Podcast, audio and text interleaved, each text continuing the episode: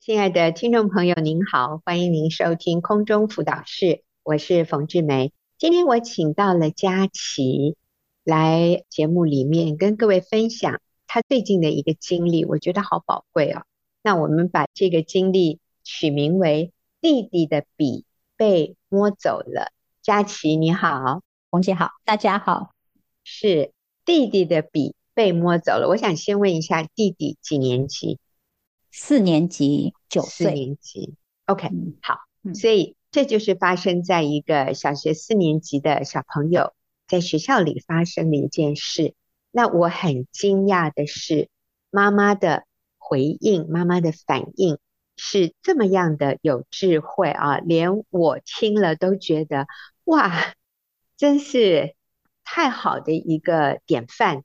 所以我就想请佳琪跟我们分享。弟弟的笔在学校被摸走了，这件事情后来是怎么发展的？或者从一开始到结束，就请佳琪跟我们分享。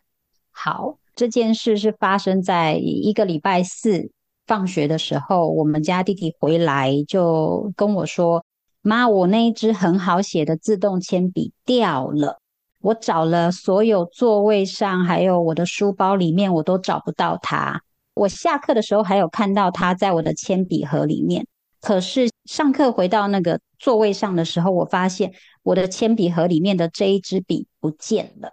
我也问了我周围的同学，可是没有人看到他，都找不到他。然后我隔壁的同学也掉了一支很好写的自动铅笔，我们两个在那一天都掉笔。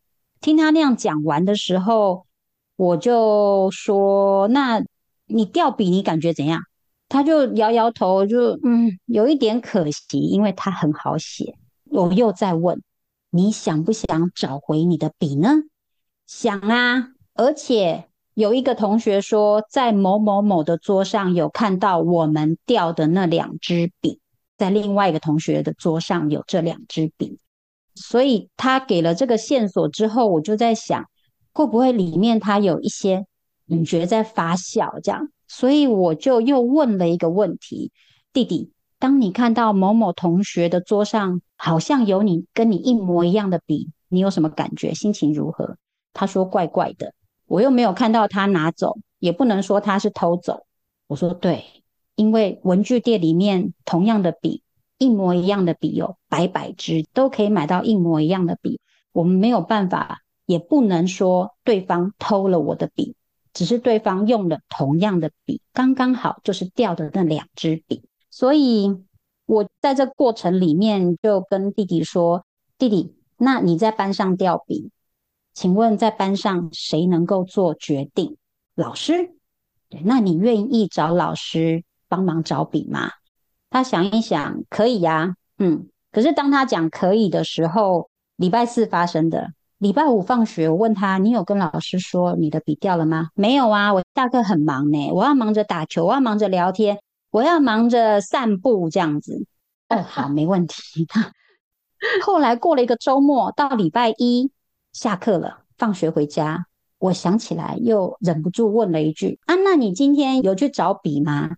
他还是给我同样的答案：“我很忙呢，真的很忙，所以我没有去找老师。”所以那时候我就跟他说：“OK，没有问题。如果你很想要找回你的笔，那么你可以跟我说。还有，如果你很想要找回你的笔，而且你也去找老师说了，老师没有帮你找笔，那么请你告诉我这样。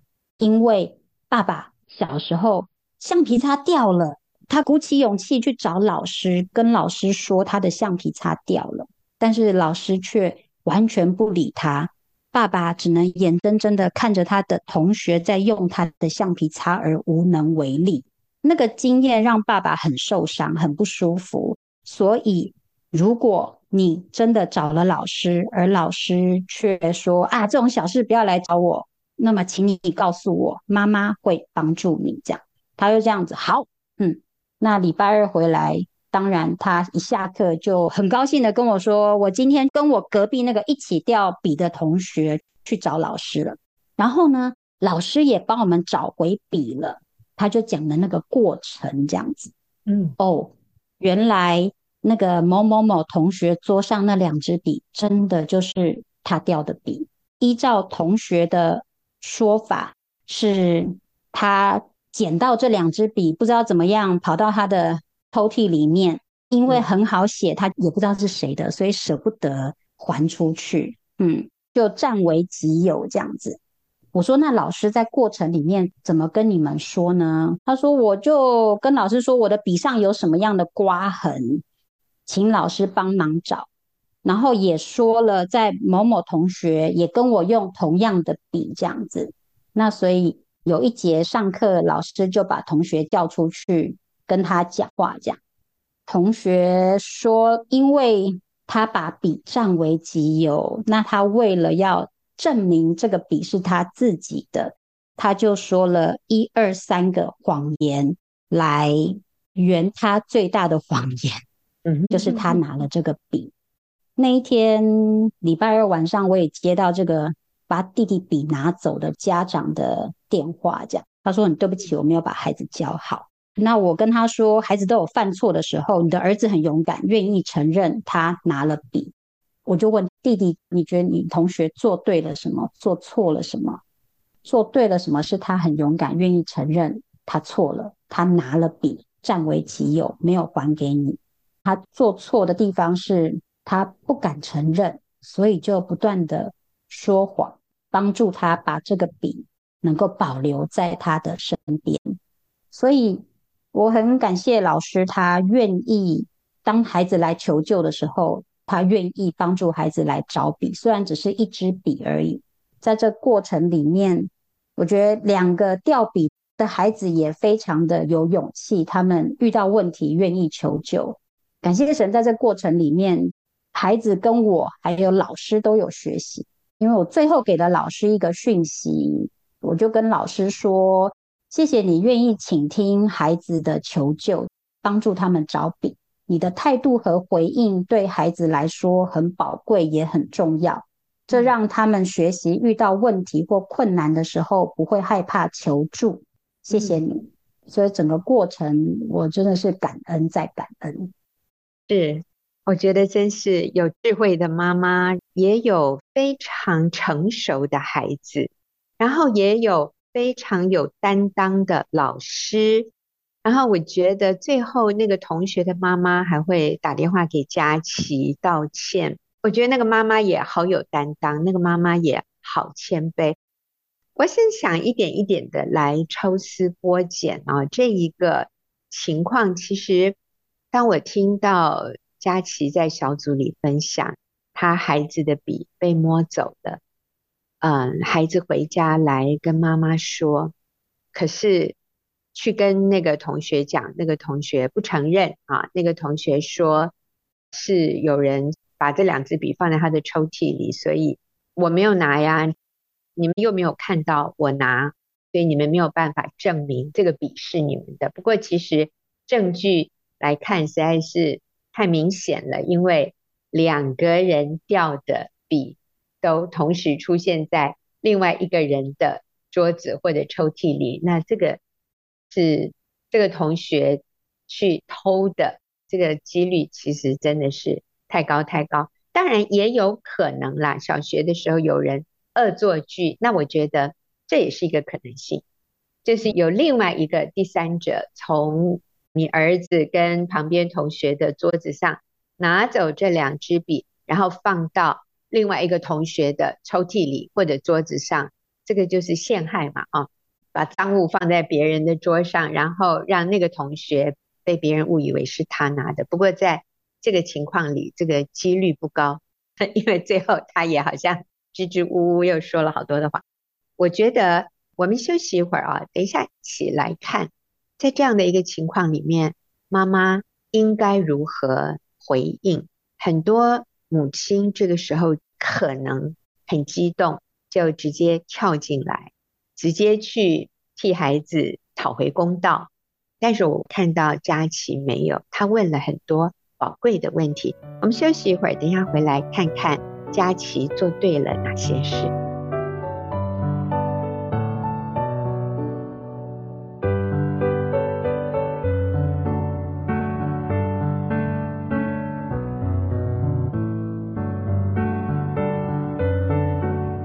您现在所收听的是空中辅导室，我是冯志梅。今天我邀请佳琪在节目里面跟朋友分享一个最近的经历，题目是弟弟的笔被摸走了。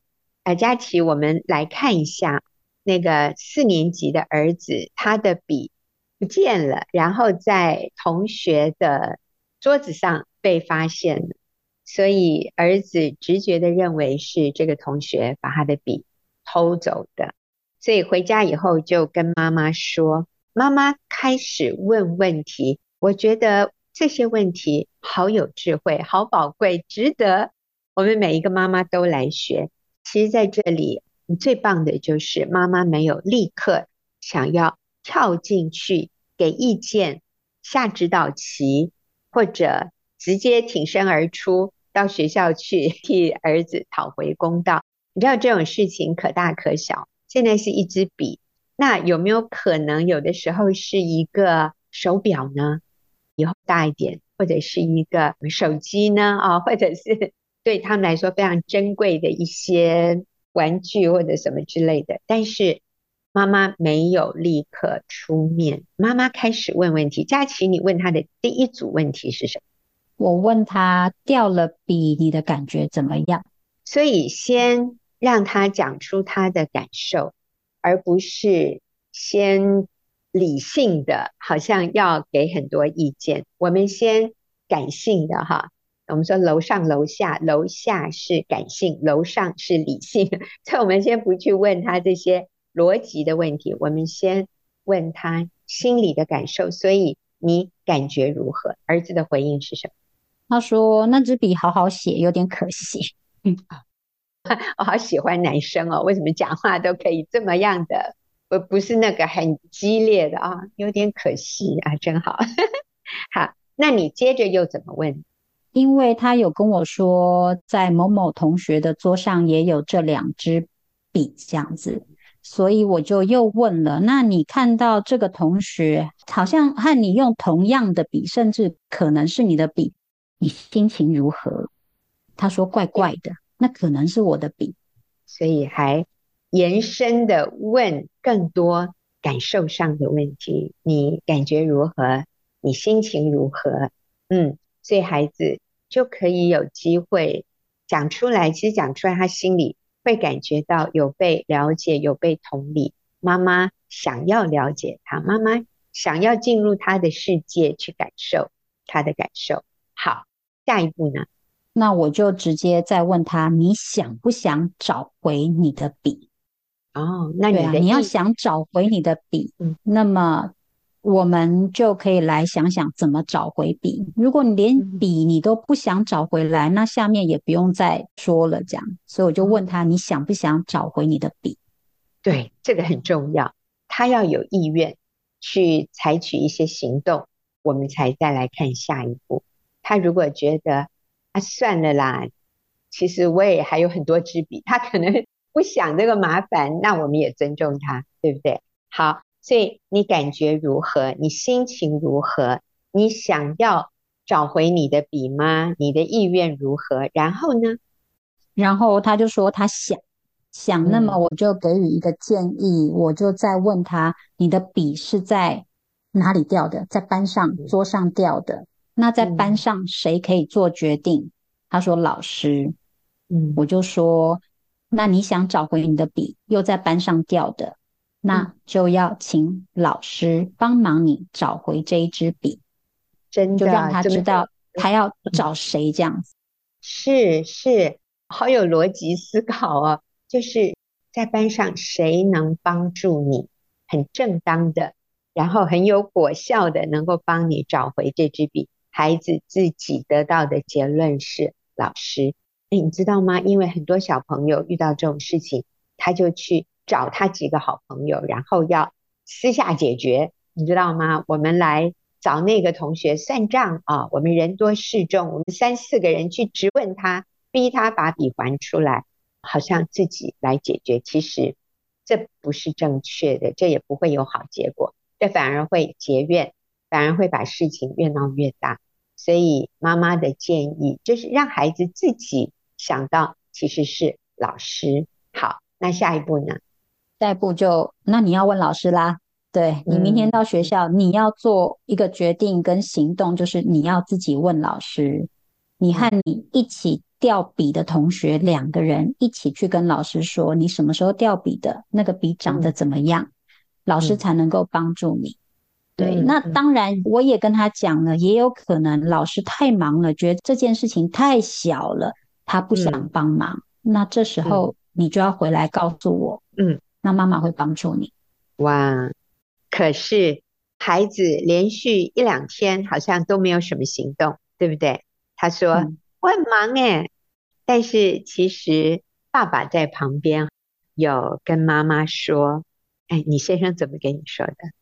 他说：“那个下课很忙是借口，有可能是他要去面对老师讲他比掉了这件事情是个压力。”对，所以他害怕或者是有压力，他没有办法这么快的去找老师，所以就用一个很忙当做借口来回应我。那你呢？你觉得呢？他是在找一个理由不去跟老师说，嗯、那你的反应是什么？我相信他很忙，我就相信他 说的。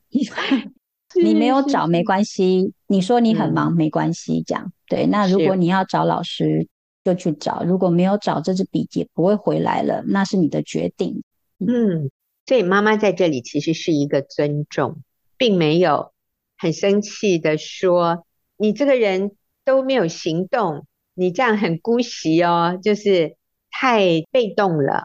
你应该勇敢一点。妈妈都没有这样说，妈妈就说哦，好啊，那你自己决定啊，你看着办吧。有一点这样，妈妈从头到尾没有跳进去。来做什么？但妈妈已经讲了，如果老师不帮忙，然后你很希望这个笔可以找回来，那我再出面啊。那但是孩子还没有自己去跟老师讲之前，妈妈决定按兵不动，先尊重孩子。后来是两三天以后啊，好像你有提醒他，就是礼拜一的时候，我又再问一次，有去找老师讲笔的事吗？他说还是一样很忙，这样。我说哦，好，没有问题。你想你要找回笔，还是一句话，你要找回笔，你就要去找老师说。如果没有要找回笔，那这件事就结束了。嗯，就笔也不会回来了。让他知道那个结果是什么。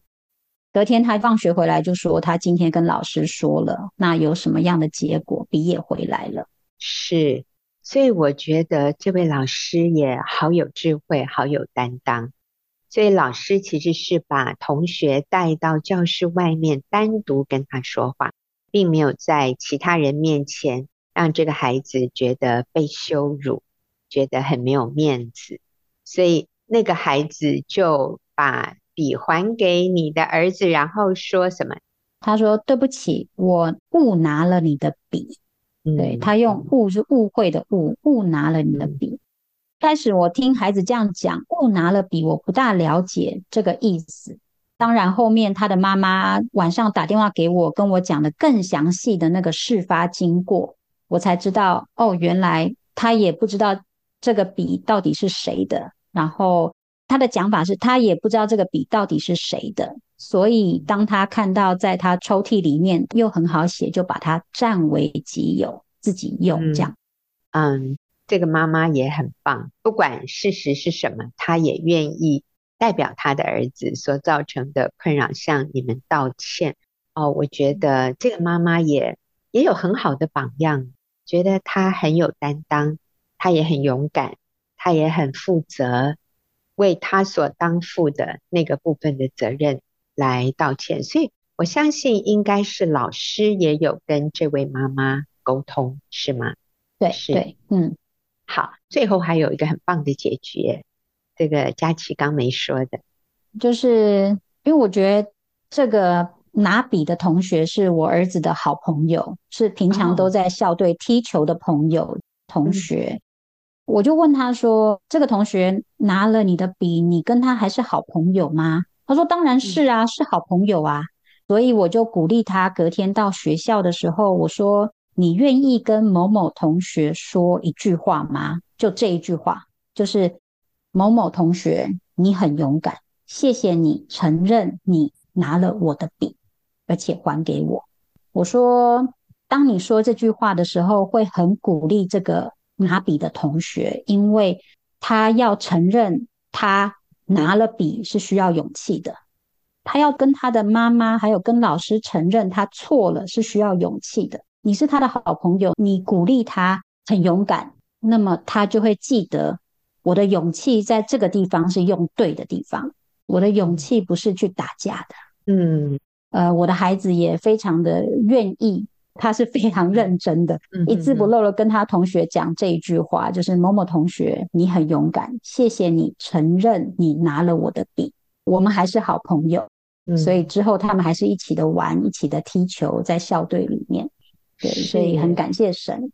哎，我觉得这个故事实在太棒了。虽然那位同学一时犯了错，我们就说是他拿的好了，但是。在这整个事件里面，我觉得佳琪的儿子勇敢的去找那个可以解决问题的老师，然后老师也非常有智慧。那个孩子的妈妈也是也是很勇敢的，也来道歉。然后最后佳琪鼓励儿子去肯定那位同学，说你很勇敢，谢谢你把笔还给我，你愿意这样做是非常勇敢的。那我想对这位同学也是一个很正面的经验，所以他也学习到了，其实以后就不要这样偷拿别人的笔啊，隐藏的事没有不露出来的。可是就算我们犯错被揭发了，我们要勇敢的去认错、去道歉。那我觉得佳琪的儿子也很棒，他也示范出。当我们抓到别人的错，我们抓到别人小辫子的时候，就绝对不要穷追猛打，而是给别人恩慈，谢谢他，也为自己所能做的这个部分负责，而不是在背后一直跟别的同学说，你知道那个人他是小偷，他偷了我的笔，你知道吗？有的时候我们不去找可以解决问题的人帮忙，我们反而在背后一直传闲言闲语。这个是更糟糕的一个情况，所以我觉得这整个事件，弟弟的笔被摸走了，我觉得妈妈及时的反应好重要。从头到尾，妈妈没有跳出来解决，而是引导孩子问好问题，并且让孩子自己去面对，自己去按他所能的去解决。佳琪也说了，如果儿子最后都没有勇气去找老师，可是儿子很想要把笔拿回来，妈妈也愿意去跟老师沟通，所以我觉得，哎呀，从头到尾真是一个好美的示范。好，那我们就谢谢佳琪你宝贵的分享，谢谢。那我们休息一会儿啊，等一下就回来进行问题解答的部分。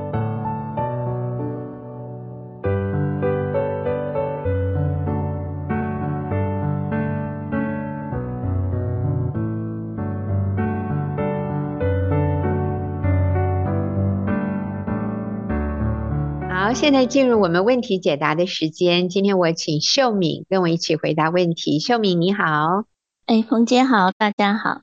是，那我们来看第一题哈。这个人说哈，他认为他说有些东西是不能改变的，因为从出生就决定了一切。我们水火不容，没有出路，只有离婚，那该怎么办呢？啊，秀敏啊，我觉得。这位朋友好可爱哟、哦，他真的好可爱。他说有些东西不能改变了，我们水火不容，没有出路，只有离婚，那该怎么办？嗯，说只能离婚，可是又问我要怎么办，意思就 是他还是不太想离婚呢，他还是想 听听我们可以怎么帮助他，让他不要走上离婚这条路，对不对？那所以我觉得这个朋友你好棒哦，虽然你看不到出路，你说没有出路，你说出生就决定了，那我也不知道你讲的是什么。但是我看到你，你还是愿意给你的婚姻一点机会，你还是看到一线希望哈，你还是希望给你的婚姻一个机会。我觉得你这个态度真好，虽然你觉得。看现实状况，好像很困难。那这个我们是可以理解的。好，秀敏，我们要怎么鼓励他？给他加油，是加油。的确，有些事情是不能改变的，就是我们的外在，就是我们出生、身高、高矮、长相，这些都是不能改变的。可是有些事情是可以改变的，我们的心是可以改变的。对，那个是我们可以决定，只要我们决定想改变，我们就是可以改变的。所以有一条出路 要介绍给这位朋友，就是我们来认识基督。我们就有出路，对，就是我们愿意顺服神，谦卑下来，不再看说我不能改变他，好沮丧，好挫折，而是我们可以来改变自己。我们有一条信念，就是我不能改变别人，只能改变自己。其实这句话，我每次跟我的组员说，这句话不是一个口号，这句话是一个 很有力量的。我们假设我们说是武器，我觉得这是一个很有力量的武器。就是当你开始愿意不去看别人为什么不改变，很痛苦纠结在那里，那真的就变死路一条。可是当我们愿意谦卑下来，开始先改变自己的时候，就有活路，就有一条路可以走了。然后有些时候，其实这是我以前我也卡在一个地方，觉得说好像。我先生很难改变，某个地方很难改变。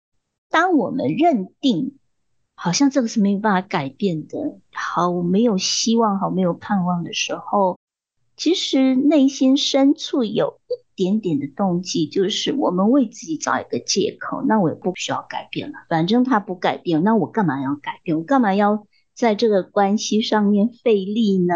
然后里面就有很多的苦毒。我觉得。上帝要拯救我们，使我们的生命变得更丰盛啊！所以我想，这个跟我们基督的信仰就完全不一样，因为就是圣经里面讲到凡事盼望，所以不是没有希望。我觉得真的就是回到基督里面，我们愿意靠着主改变我们自己。当我们觉得这个关系没有希望，或者它不会改变，我觉得里面就很多的不接纳跟。就我们嘴巴不讲，对方会感受到我们对他绝望，呵 呵对他的不接纳，嗯、对他的苦毒，所以是有出路的。就是我们来认识神，我们来改变自己。是，真的是这样。这位朋友，你是已经在婚姻里了，所以我相信当初你跟你的配偶进入婚姻，我感觉到这位问问题的人可能是一位男士。因为他的名字只用了一个字，那我觉得那个字是一个比较男性会用的名字的字哈。我们假设你是一位男士，那你跟你的太太已经结婚了，那当初你们结婚的时候，一定是看上对方的一些优点。你说我们水火不容，所以一个是水，一个是火，其实这两个都是很美好的东西。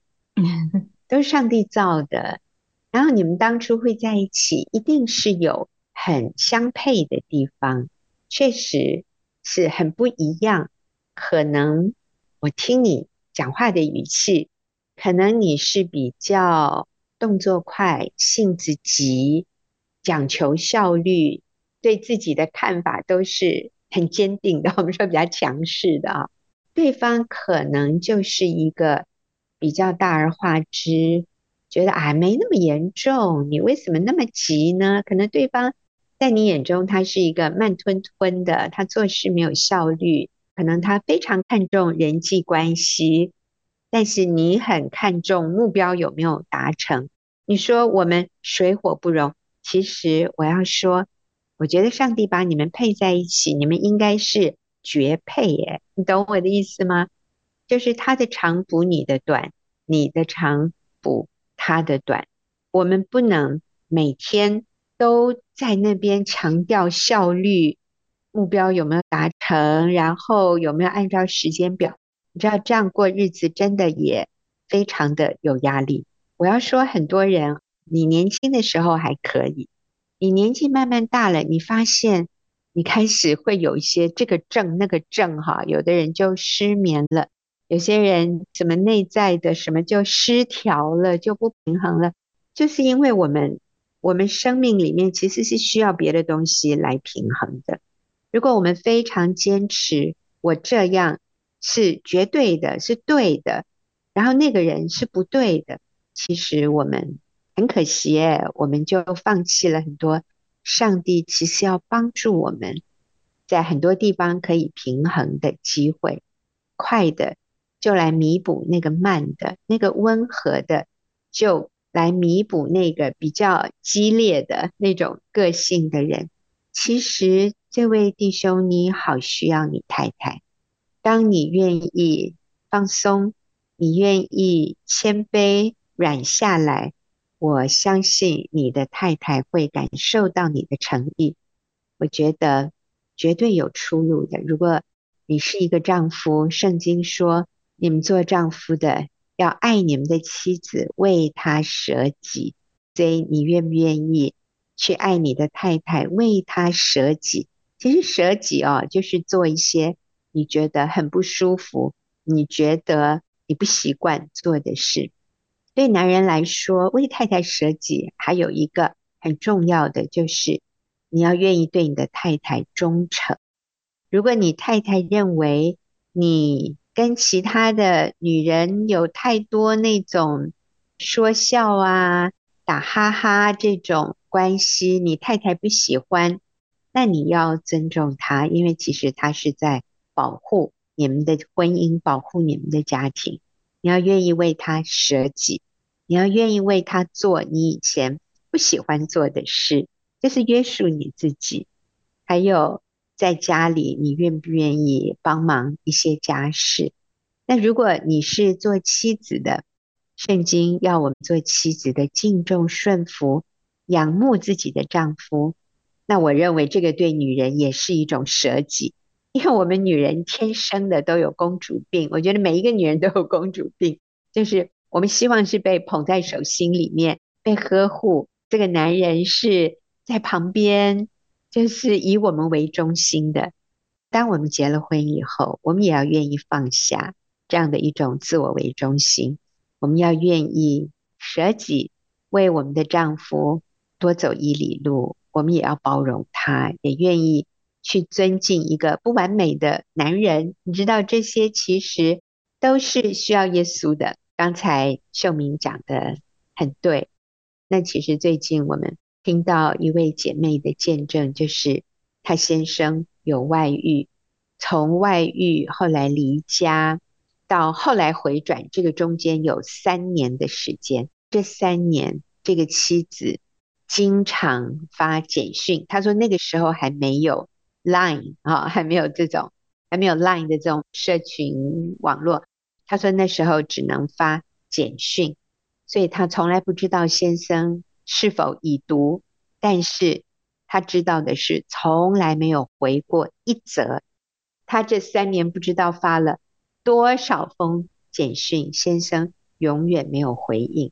他说最后三年到了，终于他先生有。一次回应的第二天，先生就回来了，就回转了。可是前面三年什么都没有看到。但是这位妻子，她愿意为她的丈夫舍己，她不放弃婚姻。那先生是有外遇，先生多次要求要离婚，可是这位姐妹就是温柔的回应说：“我不认同你所做的事，但是。”我不会离婚。当他坚定的不离婚，就有出路了。他自己先改变，然后最后他的先生也回转。那现在他们幸福美满，他们的见证真是感动了。我真的要说成千上万的人，所以是可以改变的，是有出路的。好，我们休息一会儿啊，等下再来看下一个问题。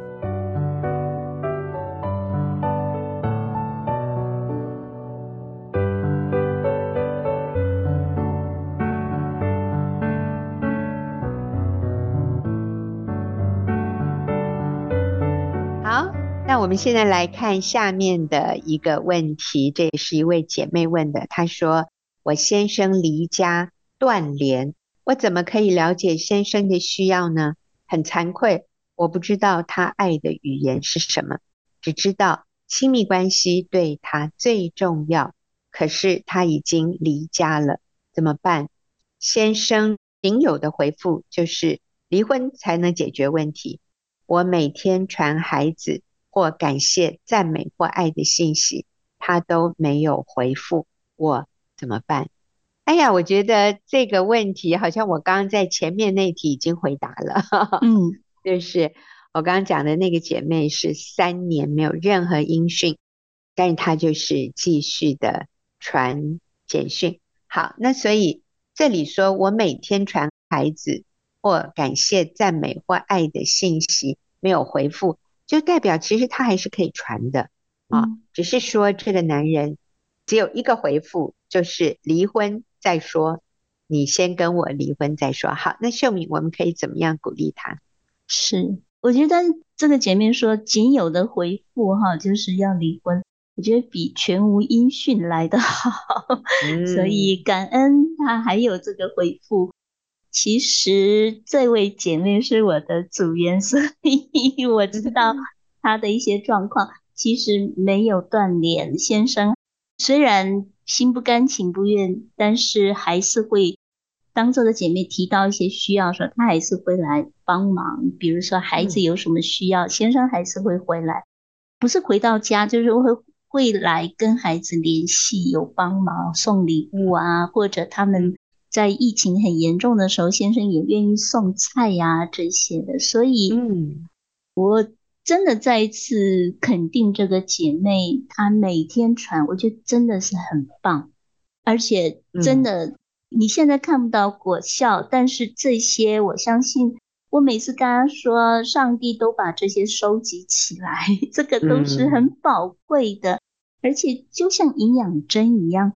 打营养针的时候，一滴两滴你会感觉不到身体有什么变化，可是它的确就进到一个人的身体里面，随着血液，随着这个点滴就进到人的身体里面，它是有功效的，只是嗯，我们现在还看不到。对，所以我觉得我还是鼓励这位姐妹不要焦虑，不要那么的担心。如果我们把焦点放在先生有没有回我，先生有没有改变？嗯，真的变得很焦虑，每天变得很不平安，而且就比较容易忽略已经有的，就会忘记其实上帝一点一点在做工。那我还是劝告，就是圣经说得力在乎平静安稳哈，我觉得还是回到那个神的里面。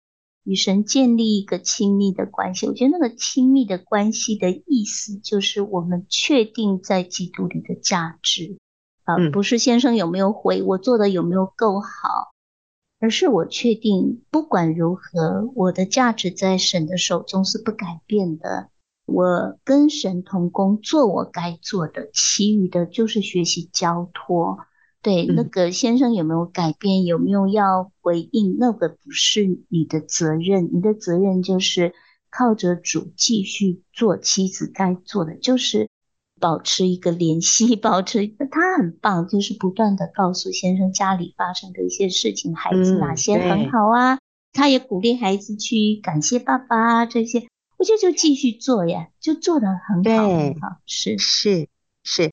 我最近也听到一位弟兄的分享，我觉得他的分享真的是让我看到了这种关系的更深的一层。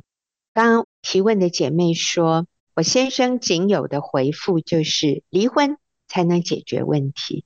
那我说我最近听到的这位弟兄，他说为什么在他外遇期间，他会一直真的是讲一些非常无情。非常绝情的话，目的就是要太太死了这条心，我不可能再爱你了。其实我从来没有爱过你，你知道？他说我后来都觉得很惊讶，我怎么可能讲出这么绝情的话？但是我讲这些话的目的就是要太太愿意跟我离婚。那你知道为什么我会一直要太太跟我离婚？其实是我背后的那个外女，她一直给我压力，要我跟太太离婚。我上个礼拜也听到另外一位弟兄说，其实他有外遇的时候，他并没有想要抛妻弃子。现在最近听到另外这一位有外遇的先生，他说，我一直提出来要跟我太太离婚，其实是我背后的小三一直在逼我，一直在给我压力。为什么呢？他说，因为其实小三很有罪恶感，他们觉得。他们跟我在一起，他说，因为他那时候也不止跟一个人交往，他有好多个小三。他说，这些女的其实跟我交往，他们也有罪恶感，因为他们知道我有婚姻有家庭，所以他们认为只要我跟我太太离婚，我好像变成单身，那他们跟我交往，他们就可以没有罪恶感。其实哈，各位，这是一个谎言。当我们在最终，不管 我们是已婚或者离婚或者单身，我们只要没有在婚姻里面，我们跟人发生亲密性关系，那都是罪，都会有罪恶感的。只有跟配偶在一起，才是最干净、最圣洁，没有罪恶感。我们如果要在婚前、婚外，哈，不管你是。已婚的、离婚的、单身的，只要没有婚姻，我们跟任何人发生亲密性关系，都是圣经说的淫乱，不然就是犯奸淫，都是会带来控诉。你知道，这控诉是魔鬼会控诉我们，我们自己的良心会控诉我们，别人不用说什么，我们自己都会有罪恶感。所以这个男人说，是我交往的对象一直给我压力。要我跟我太太离婚，因为他有罪恶感，他觉得只要我跟我太太离婚了，他就无罪了。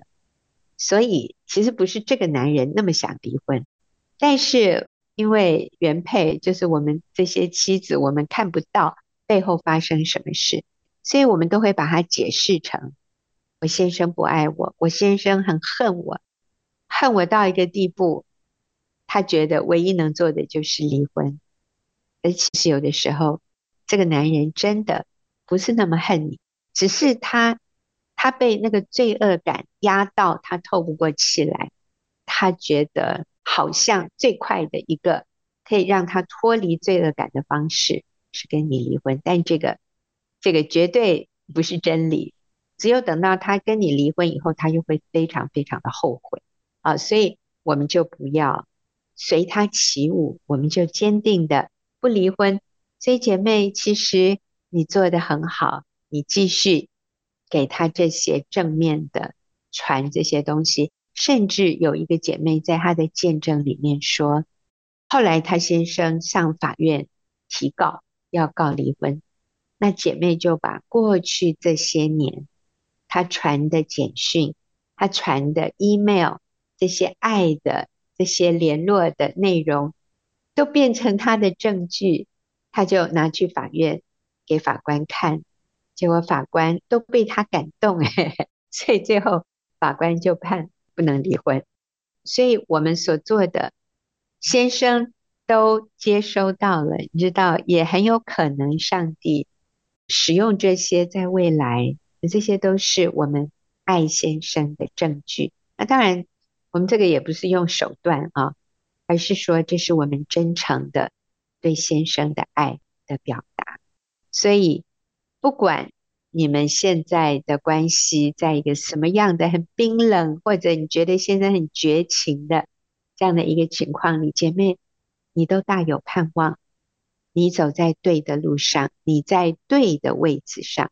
其实要很焦虑的是谁呀？是外女和你先生，因为他们做的是。是在暗中做的，所以其实他们里面是有很多的自责，很多的压力，因为他们是在黑暗里。那你呢？你是最轻松的，因为你走在对的路上，你没有良心的亏欠，你做的是合神心意的，所以你好棒。那我们谢谢听众朋友你们的问题，也谢谢秀敏哦。那我们就下个礼拜再。